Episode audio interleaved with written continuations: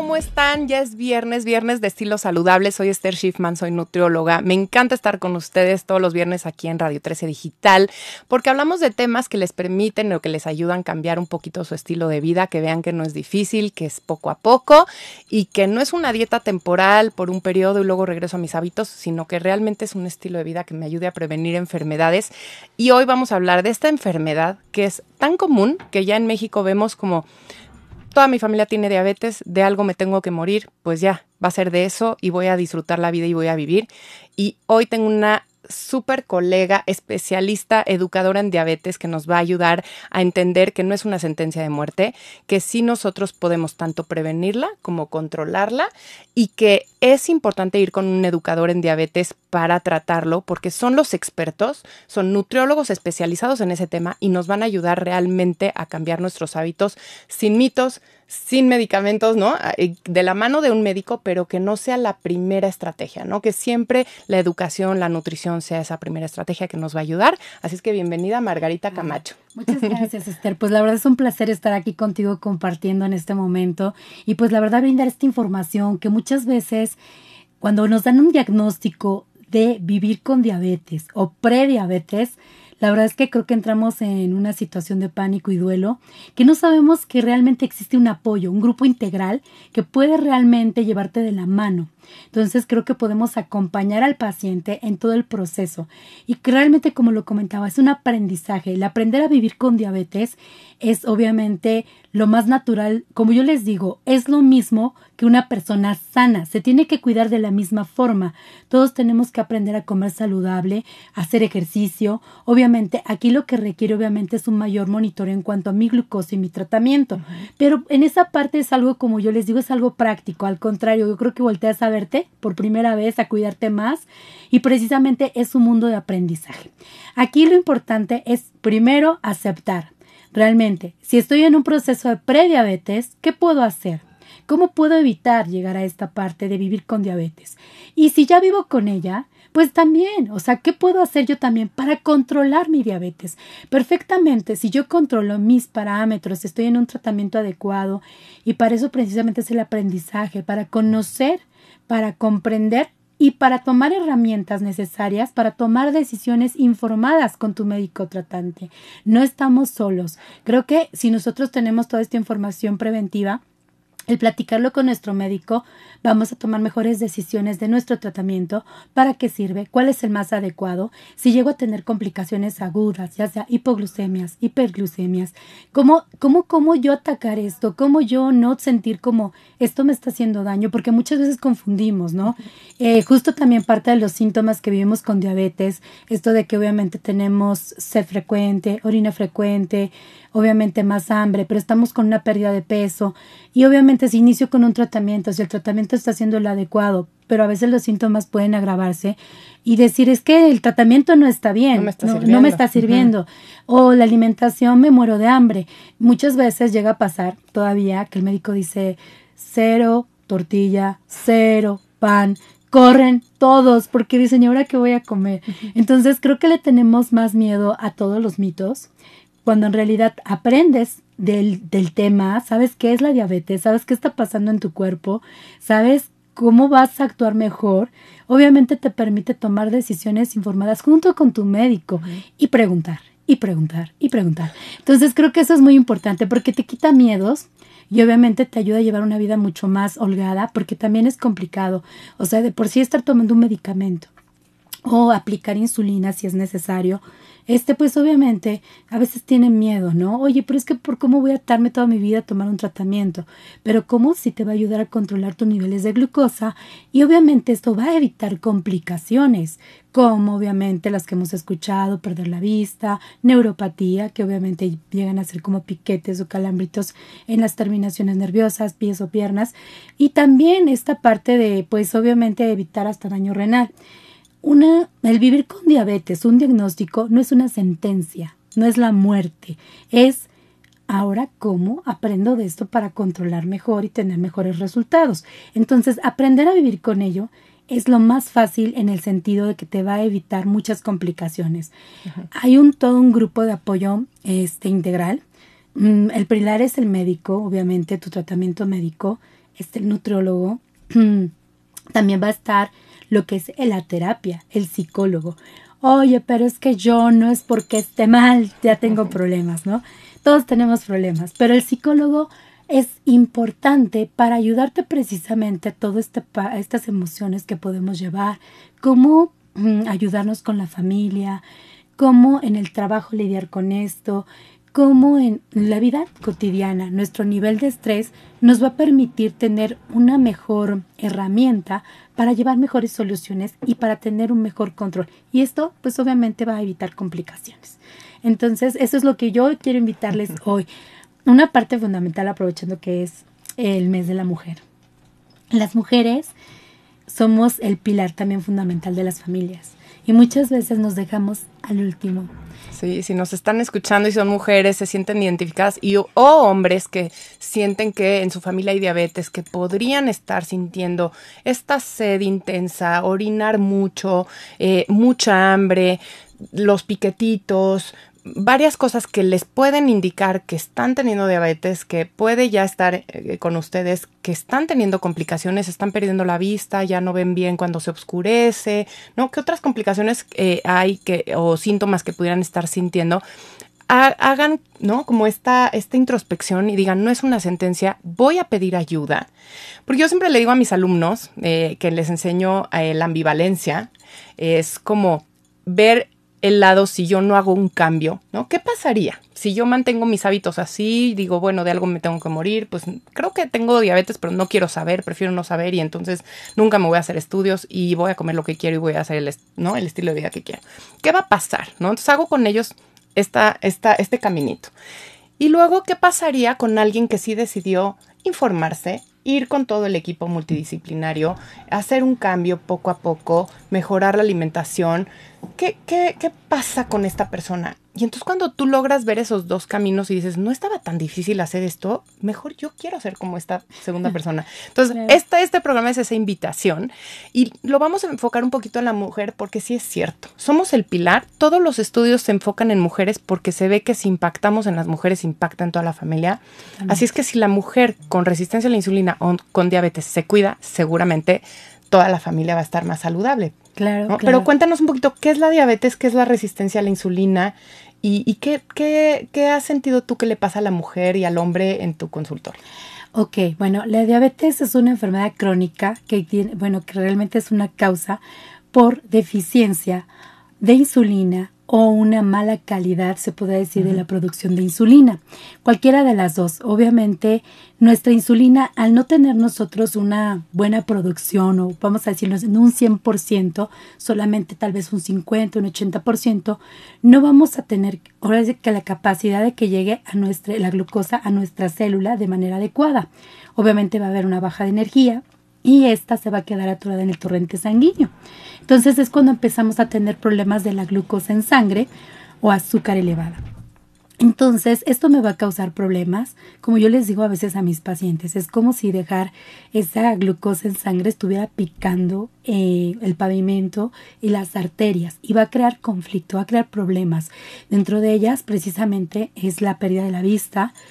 Podemos también tener problemas como lo comentaba, de neuropatía que viene siendo como calambres, tanto en las terminaciones nerviosas, en las manos, en los pies.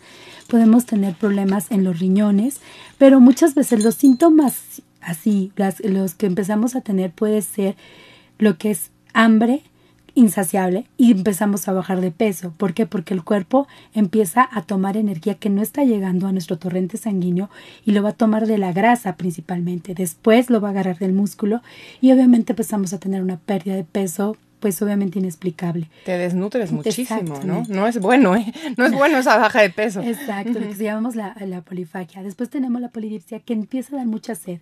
La gente puede tomar hasta 3, 4 litros de agua y nunca sentirse saciado. Obviamente vamos a tener una pérdida significativa y vamos a orinar mucho por la poliuria, ¿no? Vamos a ir frecuentemente al baño, vamos a vivir en el baño día y noche. Estos son de los síntomas más característicos. Ojo, no siempre se presentan. Ese es uno de los problemas que tenemos. Por eso existe la parte de la prediabetes. Normalmente se considera Arriba de 100 a 126 hay que estar monitoreando. De glucosa en sangre. 100 a 126 de glucosa en sangre es prediabetes. Ya tienes alguna alteración, ya te está anunciando el cuerpo, algo está mal. Es correcto. Y arriba de 126, obviamente hay que estar ya haciendo un estudio más de determinado que es la hemoglobina glicosilada para saber cuánto tiempo atrás el paciente ha estado ya con niveles altos de glucosa. Entonces ya sabemos que ese es un promedio que tiene que ser menor de 6, me parece. ahí, ahí, sí les Sí, 5.7, pero sí está perfecto. justo ya bajó. Entonces, 5.7, no podríamos pasar el 5.7 promedio de glucosa, obviamente tres meses antes cuando nos dan el diagnóstico. Entonces, pues hay que estar un poquito alertas, ¿no? o sea, obviamente sabemos qué tipo de hábitos tenemos y sobre todo si tenemos obviamente una carga genética, obviamente la predisposición de ser mexicano, también tenemos una alimentación muy rica en carbos, obviamente por eso es importante equilibrar y pues desde el nutriólogo prevenir, ¿no? Este, pero esta parte creo que sí es importante como mujer. Bueno, creo que nuestra cultura de, de ser unas mujeres de dar y entregar, pues nos procuramos, procuramos a la familia, procuramos al esposo, procuramos el trabajo, pero nos olvidamos vernos a nosotros mismas. Entonces a veces tenemos un desajuste de horarios, comemos al final, casi siempre. Las obras, lo que dejaron mordido, hasta masticado. exacto. Qué horror. Exacto. Y bueno, pues el exceso de cantidades de carbohidratos, volvemos a lo mismo. Eh, una de las características podemos ir, pues, el sobrepeso y obesidad, pero no o sea, puede haber mujer delgada y que come demasiado en exceso ciertos alimentos y pues también puede tener diabetes, o sea, no necesitamente. Y estamos hablando ahorita más de diabetes tipo 2, algo muy específico, aclaramos. Sí. Este, pero sí es algo que pues se puede dar también en mujeres delgadas, no, no, no nada más con sobrepeso, pero que tengan malos hábitos, tarde o temprano se pueden, porque hay muchas mujeres que dicen, yo soy delgada, puedo comerme toda la comida por fuera, como muchas garnachas, como mucho, tomo refresco y no me pasa nada. Ojo, porque a veces son las que nos dan sustos de repente con problemas ya crónicos generativos, uno la diabetes, otro son problemas más severos. Pero entonces creo que eso es importante, ¿no? Como mujeres somos el pilar y aparte el ejemplo de la familia. Entonces, si nosotros también empezamos a cuidarnos, a voltearnos a ver algo que es el amor propio, ¿no? Empezamos también a, a ver esa parte de cómo prevenir enfermedades. Y el ya tenerla, porque también luego las mujeres, híjole, la verdad es que son súper empoderadas ahorita y todo pueden, todo hacen y de repente no se dan cuenta porque lo que menos hacemos es ir al médico y ver cómo estoy, revisarnos una vez al año, hacer un estudio, un check-up y decir, ok, a ver, ya tengo esto, ¿qué hago? O sea, ¿cómo, cómo qué puedo hacer? Y lo primero que hacen es sentirse súper mal porque, no, no, no, tengo que trabajar para salir adelante, tengo que atender a mis hijos, entonces no soy prioridad. Pero si tú te cuidas, créeme que tú la prioridad, vas a vivir muchísimo tiempo, vas a dar un mejor ejemplo y pues obviamente vas a tener un muy buen control. Y, no vas a cuidar a tus hijos y nietos. Y, y, quiero aclarar, este tema que decías del peso es súper importante porque también pasa en los hombres.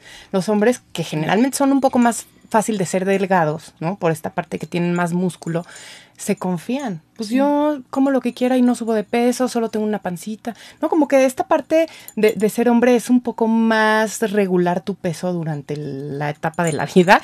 Y entonces se confían de que, bueno, no, no, no pasa nada, yo puedo comer todo lo que quiera y no engordo. Si enfocamos a la salud al peso, ya valimos, ¿no? Porque ni ser delgado es garantía de que estás saludable, ni ser gordo es garantía de que estás enfermo. Entonces, cuando empecemos a voltear a todos tenemos que comer sano, todos tenemos que cuidar nuestra alimentación, seamos mujeres, hombres, delgados, gorditos, eh, tengamos predisposición genética o no, todos tendríamos que cuidar nuestra salud. Así es que esto que mencionas es importante para hombres y mujeres.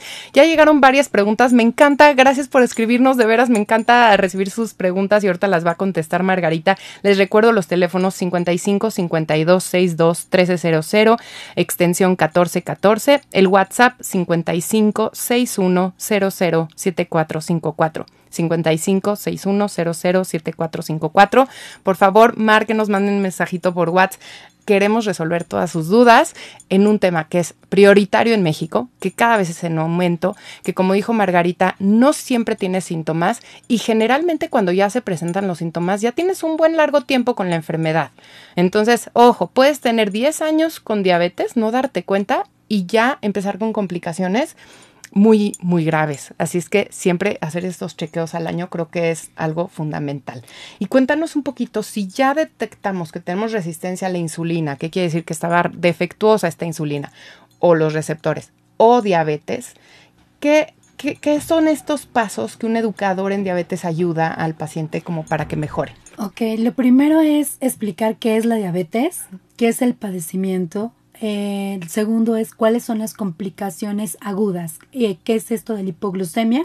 ¿Cómo se puede presentar? Que se baje el azúcar, hipoglucemia. exacto. Normalmente son niveles menos de 70, pero ojo, si yo he estado ya alrededor en durante el día en 200, 300, yo con 100, 150 puedo tener síntomas de una hipoglucemia. ¿Cuáles son los síntomas? Normalmente puede ser es sudoración fría, hambre, ansiedad, taquicardia y en caso extremo, pues obviamente ya puede haber hasta una convulsión. Normalmente puede ser un paciente que está muy, se enoja fácilmente. Cuando dejamos ayunos muy prolongados y estamos aplicando alguna insulina o algún tratamiento hipoglucemiante, puede presentarse esto. Por eso se les hace mucho hincapié al paciente con diabetes que sí tiene que tener cierto horario de alimentos. ¿Por qué? Porque hay un hipoglucemiante sobre todo o una insulina. Si no fuera el caso, bueno, ya su médico tratante o educador en diabetes se lo referiría, ¿no? Pero es importante que sí eh, atender esto. Dos, obviamente si volvemos a lo mismo, hay unos prolongados, porque estoy ocupada, porque los niños, porque esto. Y ojo, estoy presentando ya síntomas o ya estoy en tratamiento, tengo que tener mucho cuidado. Entonces, sudoración fría, hambre, ansiedad, taquicardia, pueden ser síntomas de hipoglucemia y esto es, normalmente se considera bajo de 70, pero si yo estoy acostumbrada a tener niveles altos, pues obviamente ya puedo presentar estos síntomas. Entonces hay que apoyarnos, pero no desesperarnos en esta, en esta sintomatología. Y la otra pregunta me decía. Eh, los pasos, ¿no? o sea, primero era explicarles qué es la diabetes, los síntomas que pueden estar sintiendo tanto de baja como alta de azúcar. Como de hiperglucemia. Hiperglucemia, pues orina frecuente, pueden estar también estar de mal humor, muy irritables, hambre todo el tiempo. Ok. Y en cuestiones de, primero es explicarles qué es la enfermedad, el, el conocer e identificar en ellos mismos, porque pues obviamente cada paciente es individual. La segunda parte que es importante es que el paciente tiene que tomar eh, responsabilidad del padecimiento.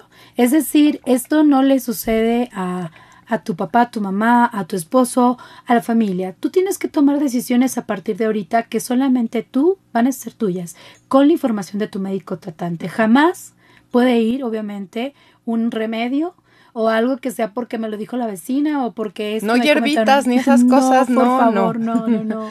Eso es muy muy muy malo. Entonces en mi experiencia desafortunadamente cuando estuve en la asociación mexicana de diabetes llegaban pacientes que les habían recomendado un tecito de la hierba del sapo o algo así y desgraciadamente ocultaba el padecimiento bajaba la glucosa pero después regresaban ya con complicaciones ya tenían neuropatía es más ya tenían el pie diabético no entonces eso es muy muy muy muy cuidadoso. Entonces aquí es importante estar informado de todo eso. Si hay mitos, por favor, pregunten todo, no tengan miedo.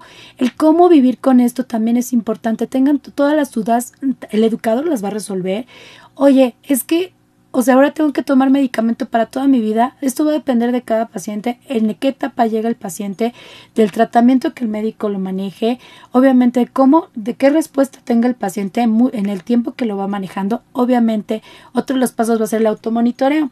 Estarse monitoreando no es esclavizarse a algo, es conocerse a sí mismo. Es obviamente ahorita que tenemos toda la tecnología, hay unos hay unos monitores muy buenos con unos piquetitos pequeños, realmente ya no es que estés como luchando con la sangre y piquetes muy duros.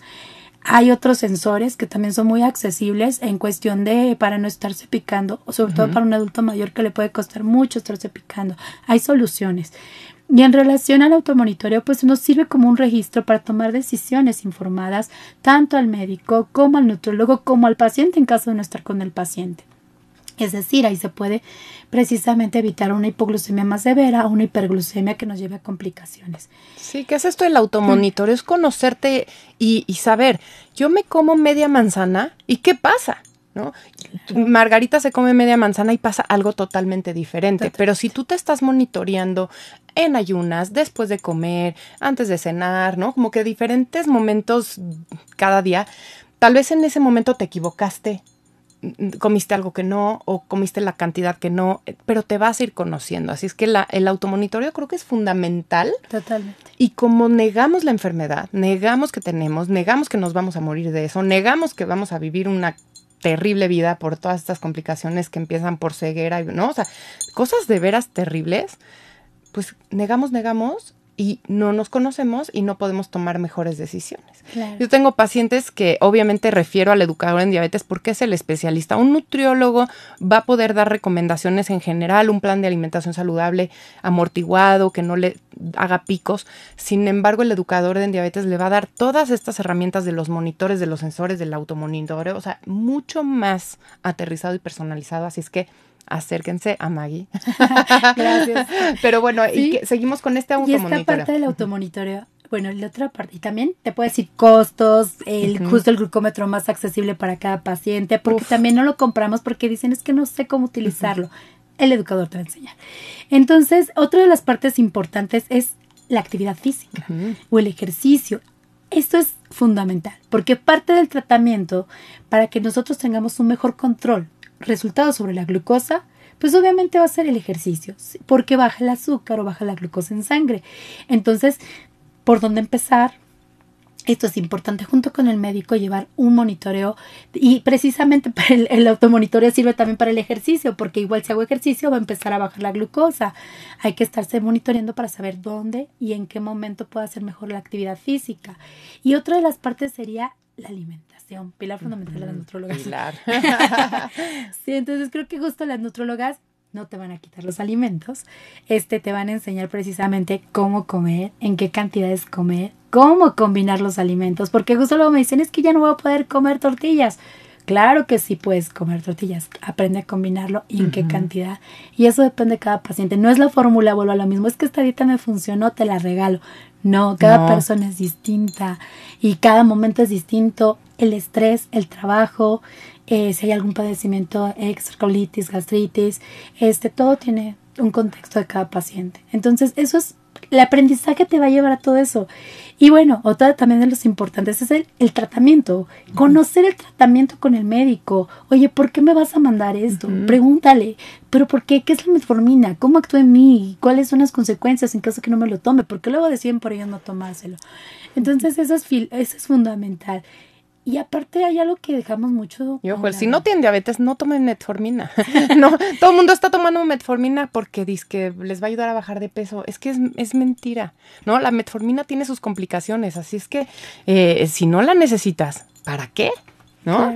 Porque si tomas metformina te tienes que suplementar con vitaminas del complejo B y tienen que estar metiladas, no es cualquier vitamina que te compras allá. Entonces acérquense al nutriólogo y no tomen cosas que no tienen que tomar. Y si tienen diabetes, claro, o resistencia a la insulina, claro que es les ayuda muchísimo, pero bueno, hay que, hay que hacerle caso al equipo multidisciplinario, en este caso psicólogo, nutriólogo, médico, educador en diabetes. Creo que si, si haces las cosas bien y no necesitas ser costoso, porque con, con que te vayas conociendo y con que tú hagas tu automonitoreo, que lo sepas hacer, tampoco es que tienes que toda la vida esclavizarte, ¿no? a este equipo, pero sí de inicio sobre todo para dar como ese mejor, ¿no? Fresh start. Y hay muchas eh, preguntas muy interesantes. Me, me, quiero ir con la primera, ¿no? De Sofía. ¿Es verdad que si te pones insulina te puedes quedar ciego a largo plazo? No, falso. y me encanta que pregunten esto. Totalmente falso. Ok, recuerden que normalmente un paciente anteriormente, ¿no? Ahorita ya creo que es se dejaba como que el último tratamiento, la insulina. Para empezar, el llegar a la insulina muchas veces a un adulto o una persona que vive con diabetes, muchas veces anteriormente se decía que era porque, pues bueno, ya tenía un tiempo viviendo con diabetes, ya tenía no una enfermedad diagnosticada y sus niveles obviamente ya estaban altos. Por lo tanto, era una complicación que ya el paciente estaba llegando ya con niveles altos de glucosa. Y llega a pasar que inicia el tratamiento y puede presentar ciertos síntomas, pero no es porque sea la aplicación de la insulina. Claro, y hay muchas preguntas, Gisela, Sofía, Samuel, muchas preguntas de lo mismo, ¿no? Que si la insulina les provoca daño en los órganos, en diferentes órganos. Y que quede muy claro, la insulina nosotros la producimos normalmente, nuestro páncreas la produce. Si imagínense que nos quedáramos ciegos, bueno, a todos nos afectaría porque continuamente estamos lanzando insulina. ¿Qué pasa en una persona con diabetes? No tiene insulina suficiente y se la tiene que inyectar. O está defectuosa su insulina o sus receptores de insulina y tiene que tomar metformina para sensibilizar un poquito.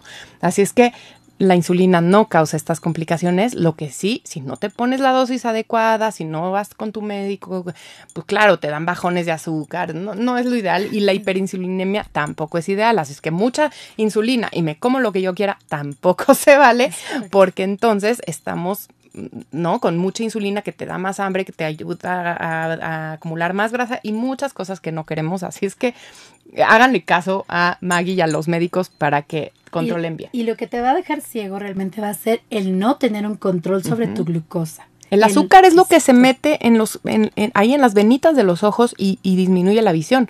Realmente es el azúcar elevado. Así es que, bueno, dicen, eh, ¿cómo podemos quitarnos las, la, el hambre que tiene todo el tiempo? ¿no? Eh, las personas con diabetes callamos todo el tiempo que tenemos hambre.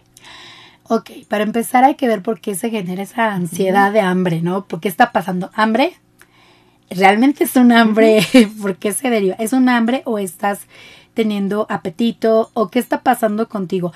Creo que son varios factores. Mm, tiene que ver el, bueno, tu peso, tu edad, tu actividad física y emociones, estrés, qué está pasando, qué te está generando. Puede ser que seas una persona muy activa, Puede ser que seas una persona que por tu estatura, eh, a lo mejor tu actividad requieras un poquito más de calorías, pero ojo, eso no quiere decir que decides comer. O sea, puedes tener hambre todo el tiempo, pero ¿qué decides comer? O sea, puedes comer cosas saludables y obviamente si tú las equilibras, si tú las combinas, no vas a tener hambre todo el tiempo, vas a poder saciarte. Y obviamente evitar que tus niveles de glucosa se eleven si lo sabes combinar. Pero yo creo que tiene que ver más que nada con actividad, estrés, eh, qué está pasando ahí, ¿no? ¿Qué, ¿Qué nos está generando esa hambre o ansiedad? Eso, si estás controlado o no, Samuel, porque tal vez no estás tan bien controlado y entonces tienes los síntomas de la diabetes, es decir, tú tienes hiperglucemias, hipoglucemias, entonces tienes mucha hambre, acude con, un educador para que podamos evaluar, ¿no? ¿Qué, está pasando contigo en específico? Pero sí dar alimentos de saciedad, ricos en proteína y en grasas saludables, como las nueces, semillas, podría ayudar porque no te suben el azúcar en sangre, pero sí te van a dar un poco de energía, te van a dar saciedad. Pudiera ayudarte un tercio de taza de alguna semilla eh, eh, y también hacer las combinaciones, ¿no? O sea, no, no, no, obviamente evitar todos los alimentos ricos en azúcares, porque si tú no puedes manejar bien el azúcar y le estás metiendo una concha, imagínate el azúcar que se te va a ir al cielo.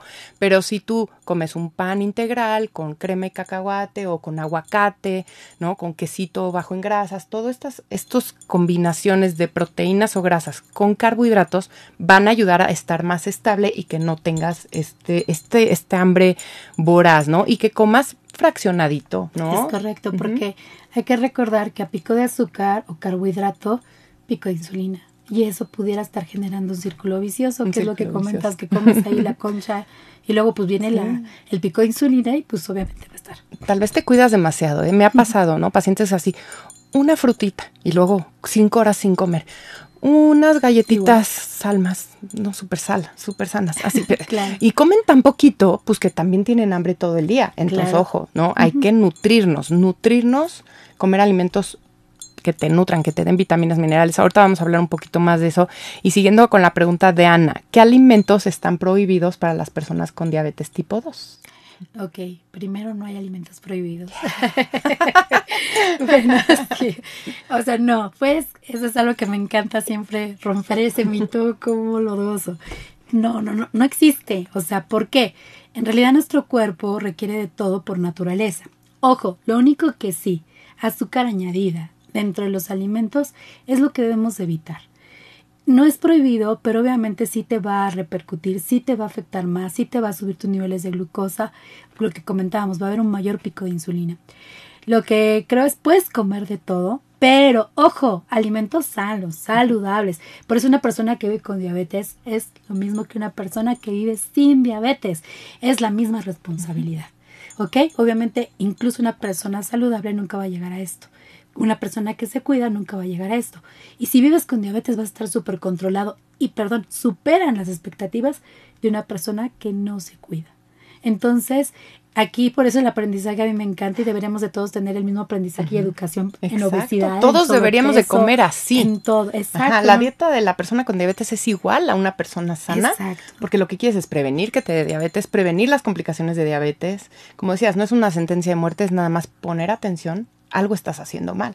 Claro. El cuerpo no está pudiendo manejar esos carbohidratos que le metes y eh, o le metes mucha cantidad de un carbohidrato sano, no lo puede manejar, o le metes poca cantidad de un carbohidrato muy, ¿no? Muy dulce y pues tampoco lo puedes manejar. Así es que cuidar un poquito ese, ese aspecto en la calidad y la cantidad de los carbohidratos, yo creo que es la clave, ¿no? Y no hay alimentos prohibidos, hay mitos, ojo, ¿eh?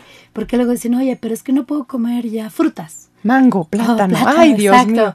No, hay magia en esto. Puedes comer en cantidades justo adecuadas, combinadas con ciertos alimentos, proteína, grasas y excelente.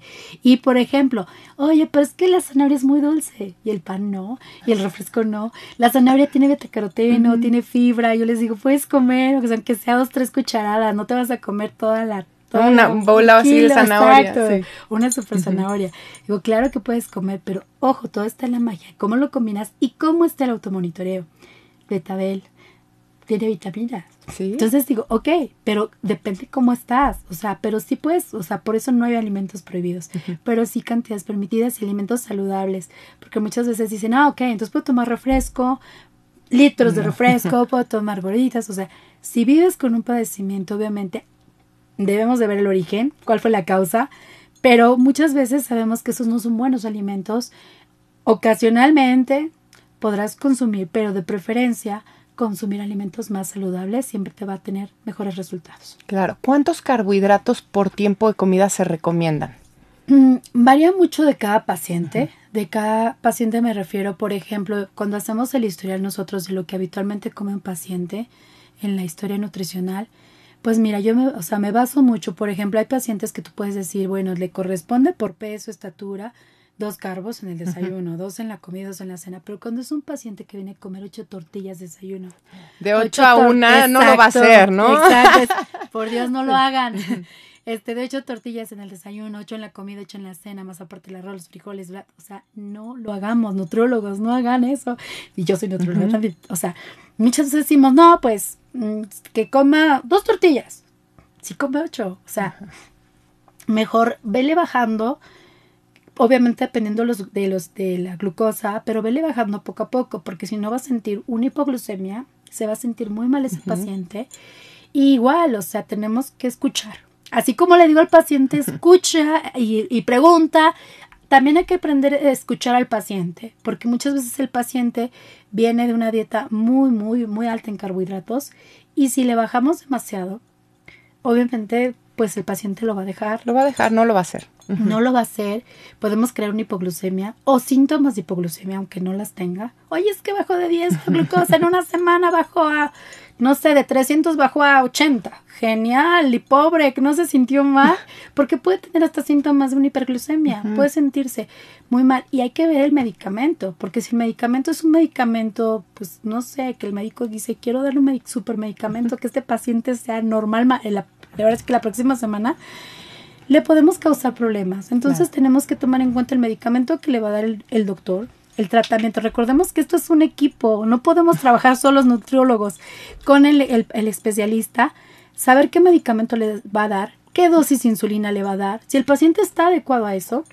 Este, si va a hacer ejercicio o no, obviamente con hiperglucemias altas no podría hacerlo, pero muchas veces queremos ser el los top de así de los nutrólogos y decirle, le voy a mandar esto y cero carbohidratos, casi, pues no, se va a morir ese paciente. Mira, considero que esa respuesta es muy amplia. este, más o menos diría yo, puede ser que le baje mejor un 50% de carbohidratos, pero sí que escuchemos qué es lo mínimo que él puede consumir para lograr una meta adecuada. La adherencia, ¿no? Que, que, que, logremos entender lo que el paciente está dispuesto a hacer, lo que en ese momento se siente listo para hacer. Si comía ocho tortillas, capaz cuatro o seis. Y, y, cada cambio sí cuenta y cada cambio él mismo o tú mismo o las mujeres, los que nos estén escuchando, vas a ir viendo cómo mejora tu azúcar en la sangre y vas a decir, wow, pues que le quiero seguir. Ah, bueno, ya me di cuenta que si me como esas cuatro tortillas y luego hago ejercicio, me controlo muy bien. Entonces, el que tú te automonitores te va a dar la pauta para que vayas tomando las riendas de tu enfermedad. Y por eso es que hoy les traigo una receta de papa, porque está ese mito, no comas tortillas, no comas papa, no comas fruta, no comas plátano y pobre la persona con diabetes no puede comer nada. Y como dijo Maggie, necesitamos comer todos lo mismo, alimentos que nos nutran. Y bueno, la papa es un alimento vegetal, es de origen vegetal, es nutrimentalmente denso, es lo que decía Maggie, que necesitamos encontrar alimentos que te den nutrientes, ¿no? Que te den vitaminas, minerales, fibra. Eh, obviamente la porción es importante. Hay personas que tendrán que irse a media papa, una papa o combinar la papa con alguna proteína o, así o grasita para que amortigüe pero de que todos los alimentos pueden entrar en, una dieta correcta y también para la persona con diabetes tipo 2, 100%, así es que les traigo unas tortitas de papa con calabaza, que ahorita les voy, les voy a decir la receta, pero les quiero platicar de una variedad de papa, porque hay muchas variedades, de hecho la papa ha estado en el, con el ser humano desde que encontró el fuego y pudo calentar la papa y se la pudo comer, porque pues antes de eso no podía, y eso ayudó a que creciera el cerebro también, así es que toda la parte de cocer la carne y cocer la papa ayudó a que nos desarrollemos como estamos en el día de hoy y le dio muchos nutrimentos, entre ellos la vitamina C, que aunque no lo crean, pues es un alimento con el 30% de la vitamina C que necesitas. Tiene 26 gramos de carbohidratos para aquellos que nos estén escuchando y contabilicen sus carbos. Una papa mediana tiene 26 gramos de carbohidratos. La mayoría de sus carbohidratos son resistentes. ¿Qué quiere decir? Que resisten la digestión se actúan como fibra, es decir, no se van a absorber y no te van a subir tanto los niveles de glucosa. Hay personas que sí, automonitorense es, es la clave. Y eh, van a llegar a tu colon, a tu intestino grueso, van a nutrir tus bacterias y vas a tener saciedad y muchísimas cosas buenas a partir de una microbiota saludable. Así es que necesitamos estos almidones resistentes. Les recomiendo en estos alimentos como el arroz, papa, todo lo que es de grano que tiene almidón resistente, aumenta la cantidad de almidón resistente cuando tú calientas y enfrías. Entonces calienten la papa y luego la dejan enfriar y se la comen un poquito tibia para que tengan un poquito más de amortiguado y no le suba tanto el azúcar en sangre. Entonces tiene 26 gramos de carbos, 30% de la vitamina C, tiene 10% del vitamina B6, tiene potasio, un buen de potasio más que un plátano, ¿no? Que a veces solo comemos plátano, pero hay otras alternativas. Para los deportistas puede ser una buena opción de precarga de carbohidratos o de post-entrenamiento para reparar tus músculos acompañada de una proteína, ¿no? Darle la proteína, darle los carbohidratos con la papa o con cualquier otro carbohidrato saludable y bueno, a incluirla en tu alimentación en diferentes variedades. A mí una que me gusta es la Rousette. Antes no la encontrábamos en México. Es una variedad que es poco conocida. Aquí encontramos más la papa blanca. La papa Rousette es más cafecita, la, la cáscara es rugosa, pero tiene más antioxidantes potentes que la papa blanca. No que sea mala una u otra, pero tiene más antioxidantes porque es más a tono rosado, que ya saben que a mí me gustan estos tonos intensones. Entonces tiene más antioxidantes que se han visto con propiedades anticancerígenas. Así es que bueno, les traigo esta receta con papa Rousette. Por si la ven ahí en el súper o en el mercado, cómprenla, pruébenla. Es diferente sabor, diferente textura. Tiene más almidones resistentes y eh, eh, la pueden hacer también en microondas que se ha visto que tiene menos pérdida de nutrientes, ¿no? Pero bueno, esas es como las novedades en cuanto a las técnicas de cocción. Pero bueno, es un alimento que tiene 26 gramos de carbohidratos.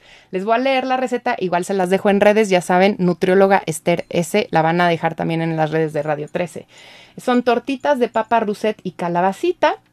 Ahí les va, necesitamos para cuatro personas, cuatro papas rousette de Estados Unidos peladas, porque ya saben que aquí pues no llegaban, ya llegan, pero son de Estados Unidos, una taza de agua, una calabacita rallada, un huevo batido, dos cucharadas de fécula de maíz, aceitito, ya saben de preferencia de oliva extra virgen, una cucharada de cilantro, sal y pimienta.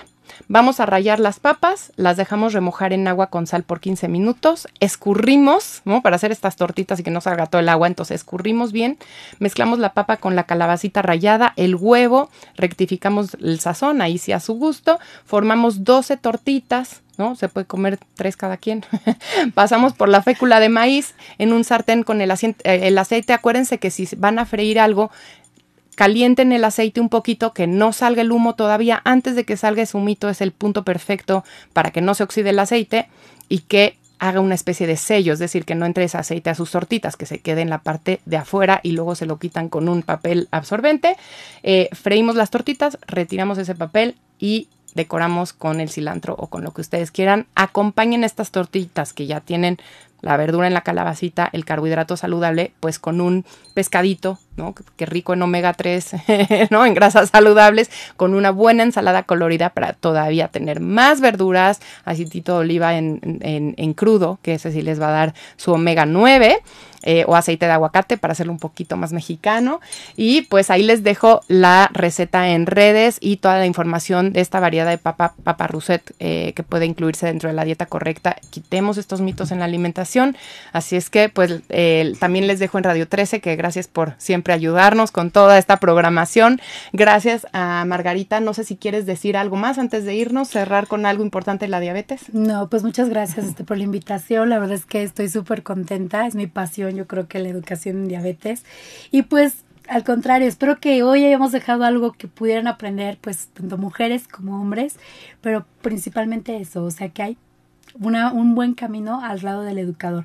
Es el acompañante adecuado para poder estar eh, viviendo este padecimiento y pues aprender a vivir con diabetes precisamente. Muchísimas gracias, este Gracias a ti, creo que es un tema muy relevante. Tienes que venir a hablar de otros temas eh, muy relacionados a diabetes porque hay mucho que hablar. Eh, gracias a ustedes por sus preguntas, por conectarse todos los viernes aquí en Estilo Saludable por Radio 13 Digital.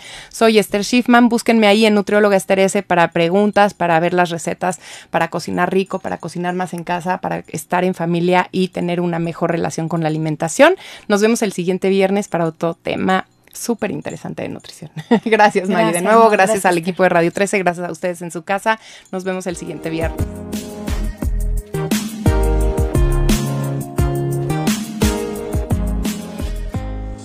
Desde cualquier dispositivo y en cualquier plataforma recibe las notificaciones de Radio 13 Digital. Venos y escúchanos en Facebook, YouTube y Daily Motion de Radio 13 Digital. Dale me gusta a nuestro perfil. Síguenos y activa las notificaciones de las publicaciones y video para que te lleguen las alertas de los programas que están al aire. Escucha nuestro podcast en Spotify, Amazon Music, Apple Music y Deezer. Síguenos en YouTube Búscanos como Radio 13 Digital. Suscríbete a nuestro canal y activa la campana para que te lleguen las notificaciones de todo nuestro contenido. Visita nuestra página web www.radio13.mx. Radio 13 Digital, programación consciente.